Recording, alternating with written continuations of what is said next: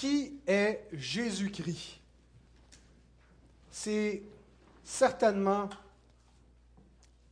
la question la plus importante à laquelle vous devez répondre. La question qui détermine votre existence présente et certainement votre existence éternelle. Et surtout, qu'est-ce que vous croyez? Pas simplement qu'est-ce que vous pensez qui est la bonne réponse, mais qu'est-ce que vous croyez sur cette question? Qui est Jésus-Christ? Alors nous voici plus de 2000 ans après sa naissance. Et on est en ce moment même des millions dans le monde à être réunis en son nom, à nous rappeler de la naissance de Jésus-Christ. Il n'y a pas beaucoup de gens sur la terre que 2000 ans après leur naissance ont des milliers, des millions d'adorateurs. Des millions de gens qui portent son nom. En ce moment même, on est une petite communauté, un petit rassemblement sur ce peuple de, milliers et qui n'a pas commencé d'hier, mais depuis longtemps, de siècle en siècle, se réunissent jour du Seigneur après jour du Seigneur. C'est ce que veut dire le mot dimanche. Dies de, Dominica, Dominique, en tout cas, ça a un rapport avec ça, euh, Dies Dominus, quelque chose comme ça, qui a fini par donner euh, dimanche en, français, le jour du Seigneur, le jour où il est ressuscité des morts. On est des milliers de prédicateurs en ce moment à proclamer son nom. Des milliers d'adorateurs à chanter ses louanges, à chanter ses, ces textes bibliques qu'on a mis en chant où on parle des bergers, où on parle des mages, où on parle de Bethléem, où on parle de sa naissance. Pourquoi est-ce qu'on continue à faire cela? Et ce n'est pas simplement par pur amour de la tradition, par rituel, par habitude, parce qu'on aime Noël et les, les cantiques. Bien sûr qu'on aime Noël et les chants de Noël, mais c'est pour bien plus que cela. Jésus possède un peuple innombrable de serviteurs, certains qui se font mettre à mort pour lui. Pas parce que c'est ce qu'il désire, mais parce qu'ils veulent lui demeurer fidèles. Dans le monde, une partie de l'Église du Seigneur est persécutée. Et ces fidèles sont tellement attachés à lui qu'ils sont prêts à mourir, sont prêts à perdre leurs biens, sont prêts à perdre leur confort à cause de Jésus-Christ. Alors, qui est Jésus-Christ? Pour beaucoup de gens, Jésus est une figure historique du passé. Un homme qui a marqué le monde, surtout ses disciples qui ont marqué le monde en allant le prêcher, mais il n'est rien de plus qu'un personnage historique du passé. Eh bien, pour nous qui sommes chrétiens, Jésus est en ce moment même vivant. Nous ne le voyons pas simplement comme quelqu'un qui a existé, comme tous les vivants qui ont marché sur cette terre et qui ne sont plus là, qui, sont disparus, qui sont morts. Nous croyons qu'il est vivant. Nous croyons qu'en ce moment, nous sommes en communion non pas avec un fantôme, non pas avec quelqu'un, avec la mémoire de quelqu'un, mais avec une personne humaine glorifiée, le Christ, assis dans les cieux, à la droite de Dieu. Nous sommes réunis en son nom et devant lui. Par la foi, nous croyons que ce qui se passe en ce moment ici ne se passe pas seulement ici, mais qu'il y a une réalité céleste, ou plutôt que la réalité du ciel descend parmi nous, par la foi, par les moyens surnaturels que Dieu donne, en particulier la réalité de son Saint-Esprit qui permet que le culte qui lui est rendu par Jésus-Christ soit pas seulement quelque chose entre les hommes, quelque chose de rituel, de traditionnel, mais soit une rencontre avec le Christ même. Il n'existe aucun autre personnage de l'histoire qui a autant bouleversé le monde que Jésus. On avait déjà fait des sondages parmi les intellectuels, savoir qui avait le plus bouleversé le dernier millénaire si on part de l'an 1000 jusqu'à l'an 2000, disons, quelle personne a le plus influencé le monde? Certains avaient suggéré la princesse Diana Je ne sais pas en quoi, pourquoi, est-ce qu'il avait dit ça? Des figures peut-être comme Hitler. Certains ont suggéré que probablement Martin Luther devait être dans le top 3. Euh, pas Luther King, mais Luther, le réformateur. Euh, certainement, je pense que c'est une bonne suggestion. Euh, Gutenberg, c'est l'invention de, l'imprimerie. si on prend dans l'ensemble de l'histoire du monde, et pas le dernier millénaire seulement, je ne sais pas si on peut trouver une figure historique qui a plus bouleversé l'histoire du monde que Jésus-Christ. Imaginez, on ne peut pas imaginer l'histoire de l'Occident, notre culture. On ne serait même pas ici en ce moment si Jésus-Christ n'avait pas existé. Peut-être que certains d'entre nous n'existeraient même pas parce que l'histoire aurait été tellement différente qu'elle n'aurait pas donné cours à notre propre existence. Nos fêtes, notre calendrier, nos traditions, notre culture sont imbibées d'encore de l'influence du Christ dans le monde. Et pourtant, Jésus, quand on considère sa vie telle qu'elle nous est rapportée dans les évangiles, n'était pas de grande envergure, tel qu'il est présenté. Ce n'était pas, le fils d'un grand roi qui est né dans un palais et qui, dès la naissance, a eu un, grand pouvoir sur la terre. Il y a eu une naissance complètement ignorée. Le roi d'Israël est né alors que tout Israël ignorait même sa naissance. Ce sont des mages venus d'Orient, des païens, qui cherchaient le roi d'Israël qui venait de naître et qui se sont pointés à Jérusalem, mais personne n'était en fête, personne ne savait que le roi d'Israël venait de naître. Il est né donc dans cette étable, et c'est que des, que, des, parias, des gens exclus du peuple qui sont venus célébrer et l'adorer à sa naissance. Il n'a pas vécu une vie publique, il a vécu la plupart de sa vie cachée, une vie privée, hein, comme euh, on le croit, charpentier, fils de charpentier, et on ne sait pas beaucoup de choses sur sa vie, sur son enfance. Quelques, récits nous sont apportés, mais très très peu. Un petit épisode, un petit éclair vers l'âge de 12 ans, une visite au temple, et presque rien jusqu'à l'âge de 30 ans environ, où il entre en scène. Et pendant trois années et demie, il a un ministère public. Jésus n'a enseigné publiquement et n'a fait des miracles publiquement que pendant trois années et demie. Trois années et demie pour bouleverser le monde. Et certains de ses ennemis voulaient étouffer cette influence, voulaient empêcher cet homme de parler, d'agir, empêcher les foules de le suivre, de, voir en lui le Messie qui était attendu, qui était promis. Alors, il fallait se débarrasser de lui. Alors, il n'y a pas eu une fin en triomphe, il y a eu la fin redoutable d'une mort sur la croix. Et on croyait par ce moyen qu'on allait réussir à étouffer complètement son influence, ce qui n'a pas eu lieu. Malgré la croix, malgré sa mort comme un criminel, par l'influence d'une poignée d'hommes, ses disciples qui attestent l'avoir vu être ressuscité après sa mort. Il n'est pas apparu à tout le peuple, il est apparu à des témoins choisis d'avance, aux apôtres, à quelques disciples, des proches. Et c'est par la prédication de ces témoins, de ces martyrs, c'est ce que veut dire le mot martyr, martus en grec, témoin. Ils ont témoigné, témoigné jusqu'à la mort, témoigné malgré les menaces, malgré tout ce qu'on leur a fait, que Christ est ressuscité, qu'il est Seigneur, qu'il est le roi des rois. Et Dieu a tellement béni leur prédication, il a joint son témoignage, il a joint son, suffrage à leur enseignement en faisant par leurs mains des miracles de grands prodiges. Et l'écho perdure encore jusqu'à aujourd'hui. Il y a des gens dans cette salle qui vont vous dire que Christ a transformé leur vie, que le moment où ils ont rencontré Jésus-Christ a été le pivot le point de bascule de leur existence. C'est le avant et le après. Hein, c'est le point de référence dans, l'histoire. Avant Jésus-Christ, après Jésus-Christ. Ben pour beaucoup d'entre nous, c'est le point de référence également. Ma vie avant Jésus-Christ et après que j'ai rencontré le Christ.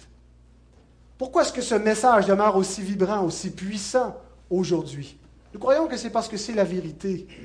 que parce que ce message contient la puissance de Dieu. La vérité de Dieu, ce n'est pas le message imaginé par des hommes, c'est Dieu lui-même qui envoie des messagers et qui nous donne dans le Christ un sauveur, une espérance, la vie éternelle. Nous croyons qu'en son nom, nous avons le pardon de nos péchés et la promesse de la résurrection et de la vie éternelle.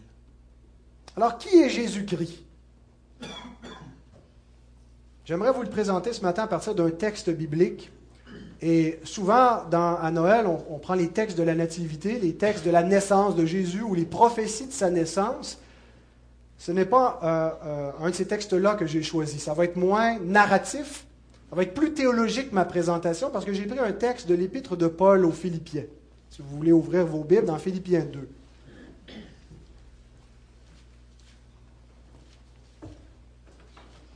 Dans ce texte, l'apôtre Paul interprète qui est Jésus-Christ, répond à cette question pour nous et nous donne la réponse inspirée, la réponse divine à la question qui est Jésus-Christ? Si on demande à, à, toutes sortes de gens dans la rue qui est Jésus-Christ, certains vont peut-être dire c'est le Fils de Dieu, d'autres vont dire c'est simplement un prophète, un grand homme du passé. Voici qu'est-ce que l'Écriture nous dit concernant cette question. Philippiens 2, 5 à 11. Ayez en vous les sentiments qui étaient en Jésus-Christ. Existant en forme de Dieu, il n'a point regardé son égalité avec Dieu comme une proie à arracher, mais il s'est dépouillé lui-même en prenant une forme de serviteur, en devenant semblable aux hommes. Il apparut comme un vrai homme il s'est humilié lui-même, se rendant obéissant jusqu'à la mort, même jusqu'à la mort de la croix. C'est pourquoi aussi Dieu l'a souverainement élevé et lui a donné le nom qui est au-dessus de tout nom, afin qu'au nom de Jésus, tout genou fléchisse dans les cieux et sur la terre et sous la terre, et que toute langue confesse que Jésus-Christ est Seigneur à la gloire de Dieu le Père. Seigneur, nous venons de lire ta parole vivante. Nous te prions que tu envoies ton esprit pour éclairer nos cœurs, notre intelligence, que tu bénisses la prédication des Écritures, Seigneur. Et nous demandons au nom du Fils de Dieu, Jésus-Christ. Amen. Qui est Jésus-Christ? Je vais vous le présenter en trois points. Son origine, son abaissement, son élévation. Alors, son origine. Alors aujourd'hui, on veut célébrer Noël un petit peu avant le temps. C'est dimanche prochain, la, date fixée dans la tradition chrétienne, le 25 décembre. Mais donc, on est dans la période de Noël. Le mot Noël, comme je le disais aux enfants en introduction, veut dire nativité, la naissance. Donc, on célèbre la naissance de Jésus. Vous et moi, notre origine remonte à notre conception et à notre naissance notre conception dans le ventre de notre mère, on a commencé à exister à ce moment-là et on est né éventuellement. On pourrait parler de nos origines si on remonte à nos ancêtres et nos racines qui ont mené éventuellement à notre conception. Pour Jésus, c'est différent. Il existait avant de naître, existant en forme de Dieu. C'est ce que l'apôtre Paul nous dit ici. Il nous parle de sa divinité. Que signifie cette expression? Existant en forme de Dieu. Quand on lit ça, c'est comme étrange. En forme de Dieu. Il y avait la shape de Dieu. Le mot forme, morphé, d'où on a le mot français forme ou morphologie, tout ce qui est morphe dedans, anthropomorphisme. Donc, réfère à la condition, à l'état. Tout de suite après, il nous parle qu'il a pris la forme d'un serviteur.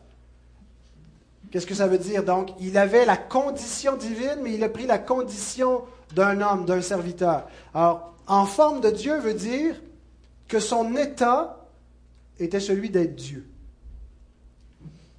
Qui est Dieu? C'est Jésus. Il n'y en a pas d'autre. Il y a un seul Dieu, et ce Dieu éternel s'est révélé. Il est venu dans le monde.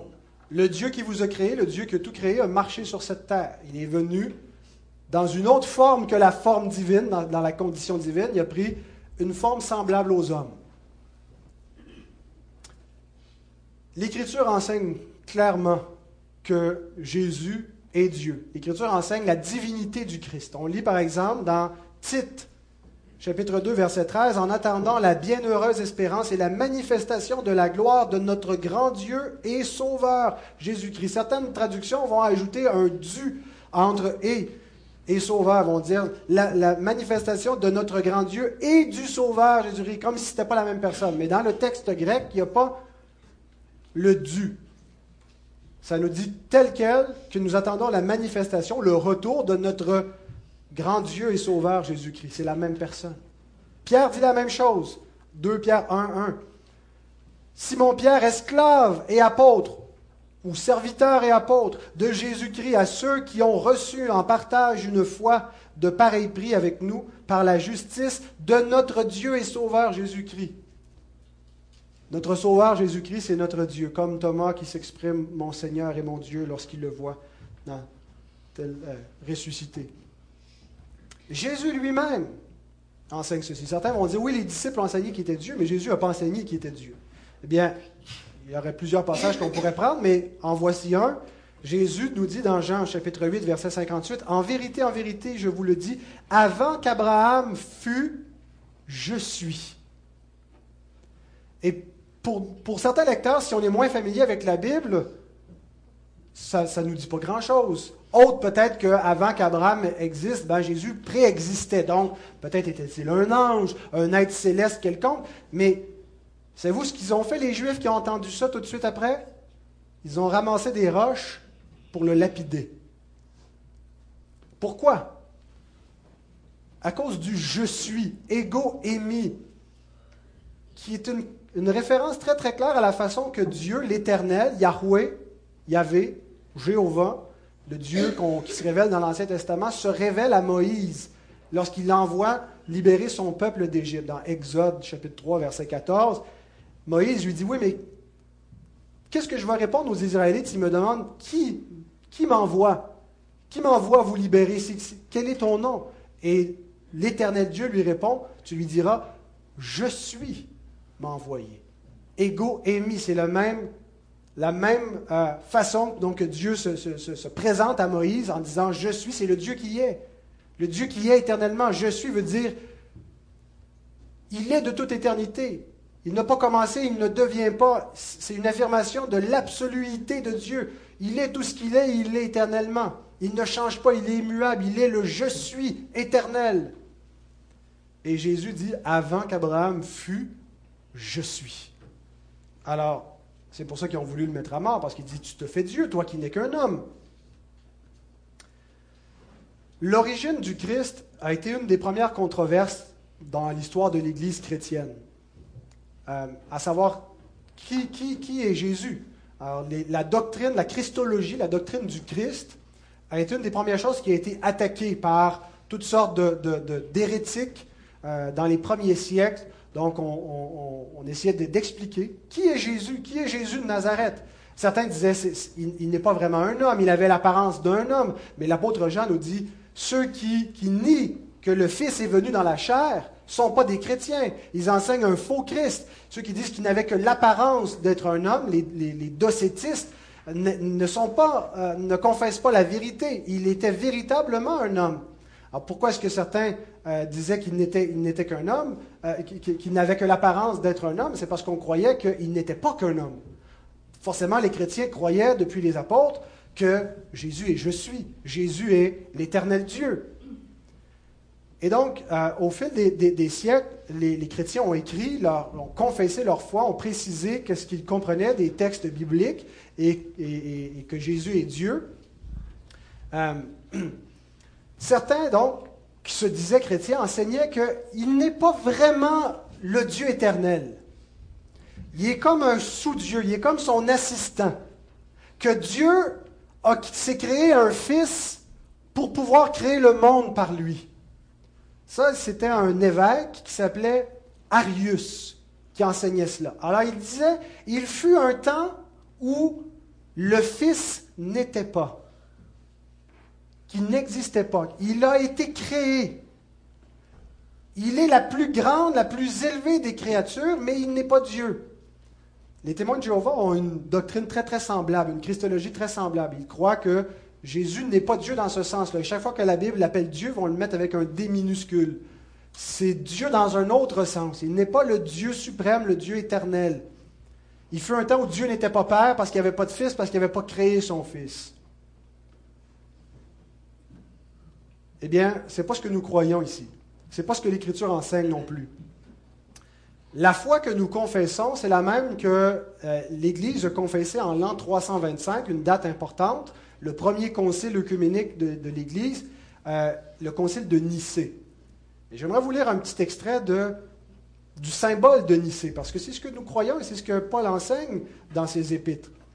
Nous croyons en un seul Dieu, Père Tout-Puissant, Créateur de toutes choses visibles et invisibles, et en un seul Seigneur Jésus-Christ, Fils unique de Dieu, engendré du Père, c'est-à-dire de la substance du Père, Dieu de Dieu, lumière de lumière, vrai Dieu de vrai Dieu, engendré, non fait, consubstantiel au Père, par qui toutes choses ont été faites au ciel et en la terre, qui, pour nous autres hommes et pour notre salut, est descendu des cieux, s'est incarné et s'est fait homme a souffert et est mort crucifié sur une croix, est ressuscité le troisième jour, est monté aux cieux et viendra juger les vivants et les morts, et au Saint-Esprit. Pour ceux qui disent, il fut un temps où il n'était pas, et avant de naître, il n'était pas. Arius disait ça. Et il a été créé à partir du néant ou qui déclare que le Fils de Dieu est d'une autre substance ou d'une autre essence, ou qu'il est créé ou soumis au changement ou à l'altération, l'Église catholique, avec un C minuscule, c'est-à-dire l'Église universelle, toute l'Église sur la terre, l'Église catholique et apostolique, les anathématise. Vous savez qui, était présent au concile de Nicée et qui a signé cette, cette confession de foi? Saint Nicolas, le Père Noël. C'est un chrétien, le Père Noël. Pas, l'image moderne qu'on en a fait, mais le Saint Nicolas historique qui aidait les pauvres, qui avait envoyé là, comme ça des sommes d'argent au travers de, la cheminée d'une, famille pauvre. Là, c'est ce que raconte la tradition orientale. Euh, bien, Saint Nicolas était là. Puis, savez ce qu'il a fait en plus en plein concile de Nicée? Il a punché Arius en pleine face. Alors, il n'était pas si doux que ça, le Père Noël. D'ailleurs, demain, je mets une petite vidéo en ligne que je me suis amusé de faire avec un ami à moi, euh, mon ami Martin, qui, est dans le montage vidéo. On a, improvisé une petite vidéo sur ça, sur Saint-Nicolas, qui s'en prend à Arius. Donc, euh, surveillez mon, mon, blog demain, je vais la mettre sur Internet.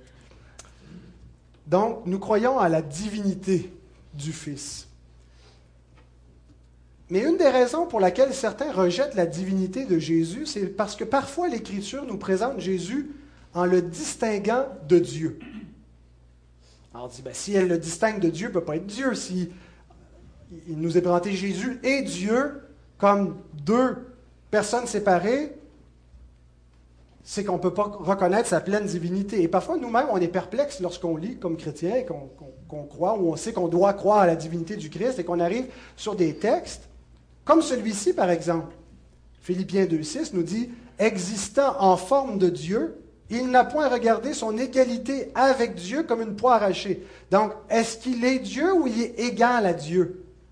Et non, on est perplexe parce qu'on se dit, ben, il est comme égal avec Dieu, donc il n'est pas vraiment Dieu, mais il y a une sorte de divinité qui le fait l'égal de Dieu, donc comme, sont comme co-dieu. Comment on comprend cela?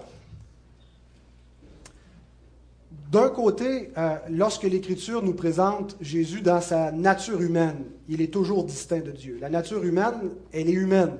Elle n'est pas divine. Elle n'est pas divinisée. La nature humaine est toujours distincte. Et donc, quand il est question de Jésus dans son rôle messianique de sauveur comme homme, bien sûr qu'il va être distingué de Dieu, de, sa nature divine.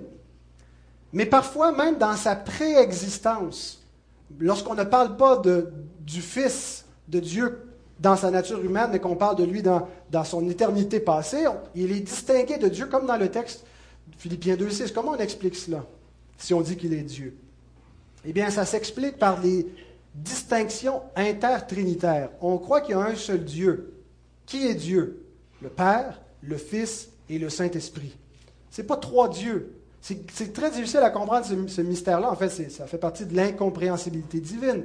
Il n'y a pas trois centres de volonté, il y a pas trois. Il y a trois personnes qui partagent une même volonté, une même essence, une même divinité. Puis il y a une relation intertrinitaire qui, qui, ne, qui, ne, correspond à rien dans le monde créé de ce qu'on peut comprendre. C'est pas moi je suis le père, j'ai des enfants, ils sont distincts complètement séparés. C'est pas dans ce sens-là. Il y a une relation entre trois personnes qui sont toutes les trois divines. Tantôt, euh, plutôt, euh, Roger nous a lu Jean 1, on va relire. Parce qu'elle est très très claire ici, la distinction intertrinitaire. Au commencement était la parole, et la parole était avec Dieu, et la parole était Dieu. Est-ce qu'elle était Dieu ou était avec Dieu? Les deux. Le Fils est avec le Père de toute éternité, et il est Dieu de toute éternité. Il n'a pas commencé. C'est pour ça que nous parlons de l'engendrement éternel du Fils. Il est éternellement Fils. Dieu n'a pas commencé être Père. Dieu est je suis. Tout ce qu'il est, il l'est éternellement. Alors si, en disant je suis, il est tout ce qu'il est éternellement, il est éternellement Père et il est éternellement Fils, de toute éternité, donc, le Père, le Fils et le Saint-Esprit sont trois et ne sont qu'un seul Dieu. Quand Jésus envoie baptiser au nom du Père, du Fils et du Saint-Esprit, il ne dit pas Je vous envoie baptiser au nom du Père, au nom du Fils, au nom du Saint-Esprit. Il y a un nom singulier, mais il nomme trois personnes dans le nom. Au nom du Père et du Fils et du Saint-Esprit. Trois personnes dans le nom divin, dans la personne divine. Alors c'est comme ça parfois qu'il est distingué d'avec, le Père, euh, et ça ne veut pas dire qu'il n'est pas Dieu pour autant. Jésus est Dieu le Fils unique. Jean 1, 18. Je pense que tu n'es pas rendu jusque-là tantôt dans la lecture. Personne n'a jamais vu Dieu. Dieu, le Fils unique, qui est dans le sein du Père, est celui qui l'a fait connaître. le théos huios, le Fils Dieu, qui est dans le, le sein du Père, est le révélateur de Dieu. C'est pour ça qu'on l'appelle la parole. La parole, c'est ce qui révèle. La parole, c'est ce qui sort de nous, qui exprime ce que nous sommes, ce que nous pensons, qui nous sommes. Il est dans le sein du Père. Il est un avec le Père et par la parole, nous connaissons qui est Dieu. Et la parole n'a pas commencé avec la parole juste à l'incarnation. Depuis le commencement, Dieu se révèle par le Fils. Toutes les révélations faites aux prophètes, c'est par le Fils que nous connaissons le Père. Et la révélation ultime, c'est l'incarnation. Jean 1, verset 14. Et la parole a été faite chair, incarnée. Elle a habité parmi nous pleine de grâce et de vérité. Et nous avons contemplé sa gloire une gloire comme la gloire du Fils unique venu du Père. Jean dit ailleurs ce que nos mains ont touché, ce que nos yeux ont contemplé concernant la parole de vie. Dieu s'est fait homme, il a pris une forme humaine, nous l'avons vu, nous attestons ces vérités. En voilà pour son origine. Les deux autres points vont être un peu plus rapides. Son abaissement et son élévation. Le texte de Paul en Philippiens continue après qu'il nous ait présenté l'origine du Christ, lequel existait en forme de Dieu, nous parle à partir du verset 7 de son abaissement. Mais il s'est dépouillé lui-même en prenant une forme de serviteur, en devenant semblable aux hommes, et il apparut comme un vrai homme. Il s'est humilié lui-même, se rendant obéissant jusqu'à la mort, même jusqu'à la mort de la croix. Au verset 7, l'apôtre utilise un, verbe important. Il s'est dépouillé lui-même. C'est le verbe kenoo, que vous avez probablement jamais entendu, mais vous avez peut-être déjà entendu le mot kénose. La kénose, d'ailleurs, c'était dans mon titre. Euh, mon titre, c'était quoi mon titre? Dieu s'est fait homme, sous-titre La kénose du Fils éternel de Dieu. C'est quoi la kénose du Fils? J'ai regardé dans un dictionnaire français pour le fun le mot kénose. Notion de théologie chrétienne tirée d'une épître de Paul aux Philippiens et exprimant le fait que Dieu se dépouille de certains attributs de sa divinité lors de l'incarnation. N'est pas un dictionnaire de théologie. Ils n'ont pas lu Richard Muller puis ils n'ont pas bien compris la scolastique euh, protestante. Dieu ne peut pas se dépouiller de ses attributs. La kénose, c'est pas l'attrition, c'est pas que Dieu découpe des parties de lui-même, les enlève. Qu'est-ce que Dieu pourrait enlever de toute façon de sa divinité? Comment peut Est-ce qu'il y a une partie que Dieu peut enlever de lui-même? Et c'est là où notre conception de la divinité est un peu étrange. On conçoit un Dieu composé de parties. Alors supposons que, Dieu est fait avec des parties. Qu'est-ce qui enlèverait? Mettons qu'il aurait enlevé l'omniscience. Alors, pour devenir un homme, il ne pouvait plus être omniscient, donc il a pris l'omniscience, puis il a dit, bon, on va mettre ça de côté, j'en reprendrai plus tard. Où est-ce qu'il l'a mis, son omniscience, pendant ce temps-là? Qui a enlevé l'omniscience? C'est juste le Fils, le Père ne l'a pas enlevé, mais il n'y a pas deux centres de, conscience et de connaissance dans la divinité, il y a un seul Dieu, il y a trois personnes. Qu'est-ce que le Père peut savoir que le Fils ne sait pas? Comment peut-il cesser de savoir ce qu'il sait? Êtes-vous capable d'arrêter de savoir ce que vous savez? Ou décider de ne pas y avoir recours? Et là, on commence à imaginer que Dieu réfléchit un peu comme nous, que l'épistémologie divine, la façon qu'on connaît, ressemble à notre épistémologie humaine. Nous, notre épistémologie, elle est sensorielle. On utilise nos sens pour connaître. On utilise une, épistémologie discursive, le raisonnement. Mais, mais Dieu n'a pas de cerveau pour utiliser un, influx nerveux qui lui, vient, qui lui provient de ses sens par lesquels il appréhende le monde et qui lui permet de, raisonner avec, avec des mots de manière linguistique comme s'il dépend de quoi que ce soit pour connaître ce qu'il connaît. Dieu ne dépend pas de parties qu'on prendrait, qu'on mélangerait ensemble, on dit, ce mélange-là, ça fait Dieu. Le problème, c'est que notre conception de, quand on conçoit Dieu comme s'il est composé de parties, elle, est erronée. Euh, est-ce que Dieu dépend de ses attributs pour être Dieu? Je sens que je vous perds. Je vais essayer de vous rattraper. L'omniscience. Est-ce que Dieu peut exister sans être omniscient ou est-ce que l'omniscience est quelque chose qui est indépendant de Dieu? et que Dieu s'est greffé, et Dieu s'est greffé de la justice, et Dieu s'est greffé de l'amour, et Dieu s'est greffé toutes sortes d'attributs qui ont leur existence indépendamment de lui et dont Dieu dépend pour être Dieu. Est-ce que Dieu dépend de quoi que ce soit pour être ce qu'il est? Est-ce que euh, Dieu est finalement une composition comme nous, nous sommes des êtres composés. Nous sommes corps et esprit, nous sommes euh, une main, un bras, euh, des, jambes, des cheveux, tout ça. On peut enlever des parties, mais on reste nous. Mais Dieu, c'est pas omniscience, omniprésence, omnipotence, éternité, existence, justice, amour, mélangez bien, puis pouf, on a Dieu. Dieu, il est tout ce qu'il est et il ne possède pas ses attributs. Il n'a pas des attributs. Il est ses attributs. Ah, il ne peut pas rien enlever pour arrêter d'être ce qu'il est. Alors, ce n'est pas du tout ce que veut dire qu'il s'est dépouillé, qu'il aurait enlevé quelque chose de lui-même. Dieu ne peut rien enlever de lui-même. Alors, qu'est-ce que veut dire le texte quand l'apôtre nous dit qu'il s'est kénosé? Comment s'est-il kénosé? Que veut dire il s'est dépouillé lui-même? Ben, il nous le donne la réponse dans le texte en prenant une forme de serviteur, en devenant semblable aux hommes. Et il apparut comme un vrai homme. Il s'est humilié lui-même, se rendant obéissant jusqu'à la mort, même jusqu'à la mort de la croix. Le verbe kénoo, la kénose, est expliqué par les, verbes au participe qui suivent. Comment s'est-il dépouillé En prenant, en devenant, en ayant paru, en se rendant obéissant? Notre erreur, même comme chrétien, on fait souvent cette erreur-là, on, a, parfois une mauvaise théologie, on interprète dépouiller le sens naturel qui nous vient. Il a enlevé quelque chose. Mais le texte biblique nous dit qu'il a ajouté quelque chose. La nature humaine.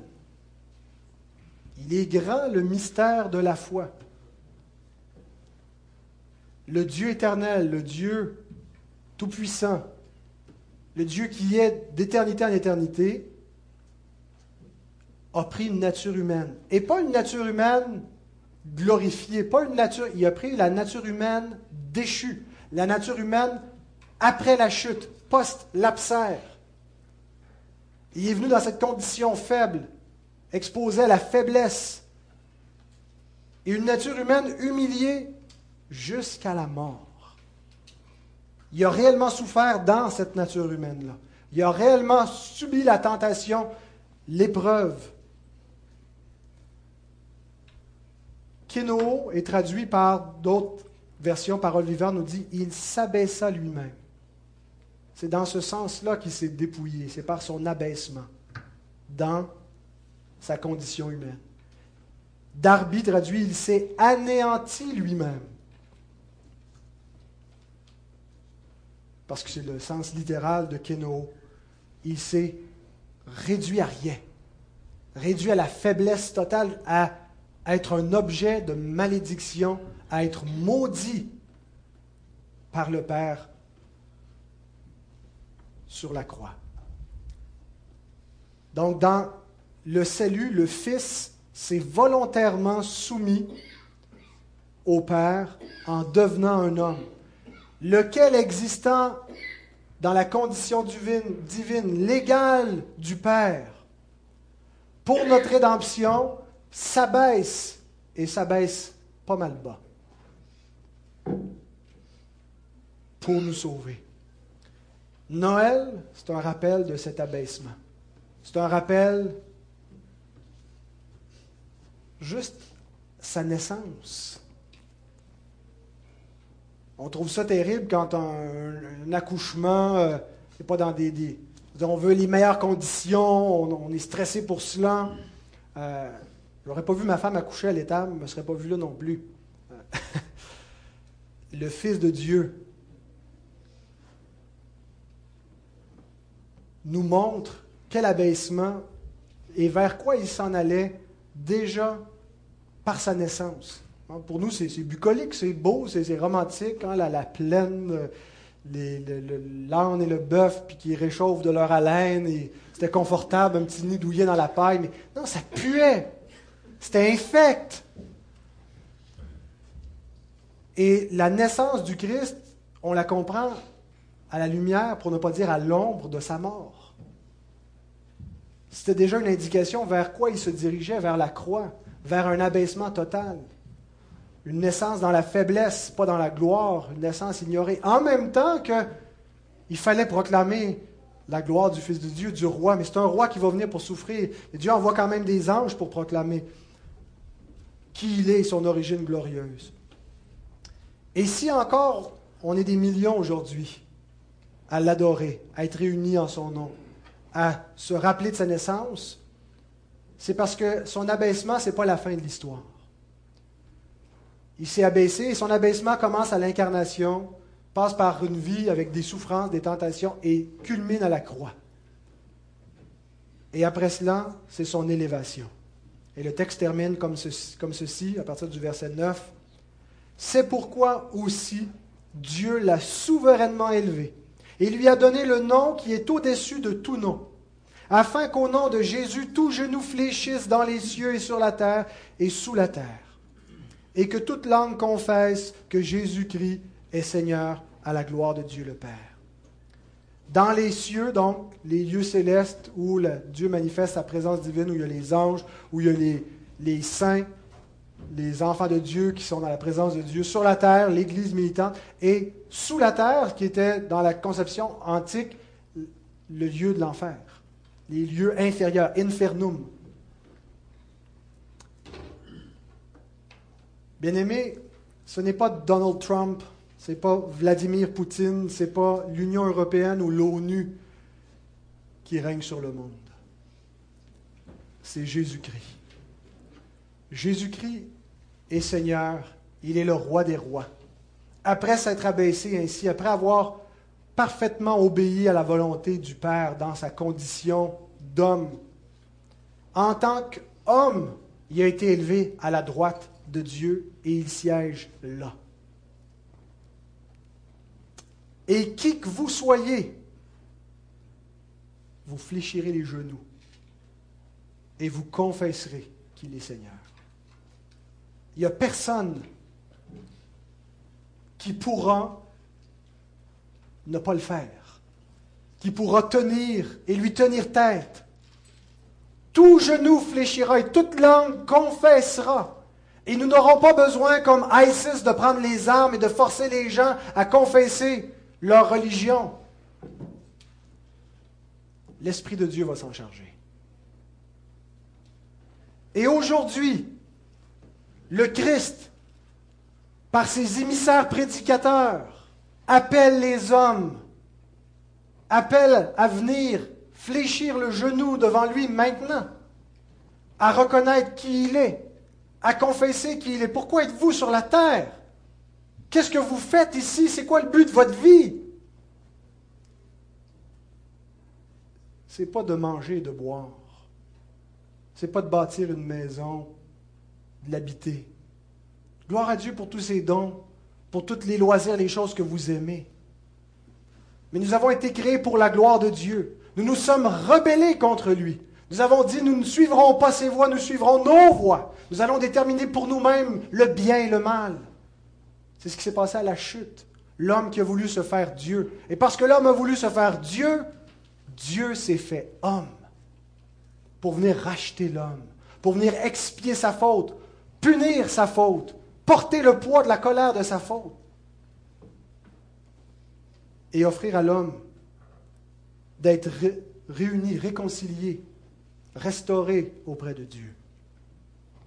Voyez dans ce roi celui qui s'est abaissé. Ce n'est pas en vain que nous célébrons sa naissance depuis 2000 ans. Ce n'est pas juste par tradition, par attachement à, à des fêtes familiales. C'est parce qu'on se souvient pourquoi il est né, pourquoi il s'est abaissé, qu'est-ce qu'il est venu faire. Il est venu délivrer les captifs. Nous nous sentons peut-être forts et libres, maîtres de nous-mêmes, mais Jésus dit que quiconque se livre au péché est esclave du péché. Nous sommes sous une tyrannie, la puissance du péché, et seul le Fils peut nous affranchir. Seul le Fils peut nous rendre libres, nous donner le pardon de nos péchés et être réconciliés par son sang avec Dieu et la vie éternelle. Ne vous obstinez pas dans votre voie, dans votre entêtement à vouloir être votre propre Dieu, à vouloir gouverner votre vie. Voyez dans celui qui s'est abaissé le seul qui est digne d'être Seigneur, le seul qui n'est pas un tyran, mais qui est un roi bon, qui a donné sa vie pour les citoyens de son royaume. Psaume 2, verset 12 nous dit Embrassez le Fils, de peur qu'il ne s'irrite, et que vous ne périssiez dans votre voie, car sa colère est prompte à s'enflammer. Heureux tous ceux qui se confient en lui. Viendrez-vous aujourd'hui vous incliner devant son trône et trouver grâce? Viendrez-vous aujourd'hui embrasser le Fils, reconnaître le Fils de David, que le Fils de David, c'est le Fils de Dieu. C'est Dieu le Fils Faites homme. N'attendez pas au jour de sa colère. N'attendez pas que ce soit à votre tour de porter la colère de Dieu pour votre péché. Laissez le Fils prendre la colère de Dieu qui vous est destinée et l'expier et vous donner la vie. Venez embrasser le Fils. Noël, ce n'est pas une tradition, c'est la bonne nouvelle de Dieu aux hommes. Vous savez, quand on arrive avec quelqu'un, on dit J'ai une bonne nouvelle. Hein, on est tout oreille, on veut tout savoir. C'est quoi la bonne nouvelle? Maintenant, c'est Dieu qui dit J'ai une bonne nouvelle. Voici la bonne nouvelle. Je termine avec ceci. Luc 2, 9 à 14. Voici un ange. Le mot ange veut dire messager. Un ange du Seigneur leur apparut, et la gloire du Seigneur resplendit autour d'eux. Ils furent saisis d'une grande frayeur, mais l'ange leur dit Ne craignez point, car je vous annonce une bonne nouvelle un évangile. Euangelio veut dire bonne nouvelle. Qui sera pour tout le peuple le sujet d'une grande joie. C'est qu'aujourd'hui, dans la ville de David, il vous est né un sauveur, qui est le Christ, le Seigneur. Et voici à quel signe vous le reconnaîtrez. Vous trouverez un enfant emmailloté couché dans une crèche. Et soudain, Il se joignit à l'ange une multitude de l'armée céleste, c'est-à-dire plein d'autres anges qui sont arrivés à ce moment-là, louant Dieu et disant gloire à Dieu dans les lieux très hauts et paix sur la terre parmi les hommes qui l'agréent. Savez-vous, c'est qui les hommes qui l'agréent Ce sont ceux qui courent en hâte à la crèche. Ce sont ceux qui croient la bonne nouvelle. Ce sont ceux qui reçoivent Christ. Ce sont ceux qui célèbrent pas Noël simplement comme une tradition familiale, mais qui voient en Jésus le Fils de Dieu qui croit en lui pour leur salut.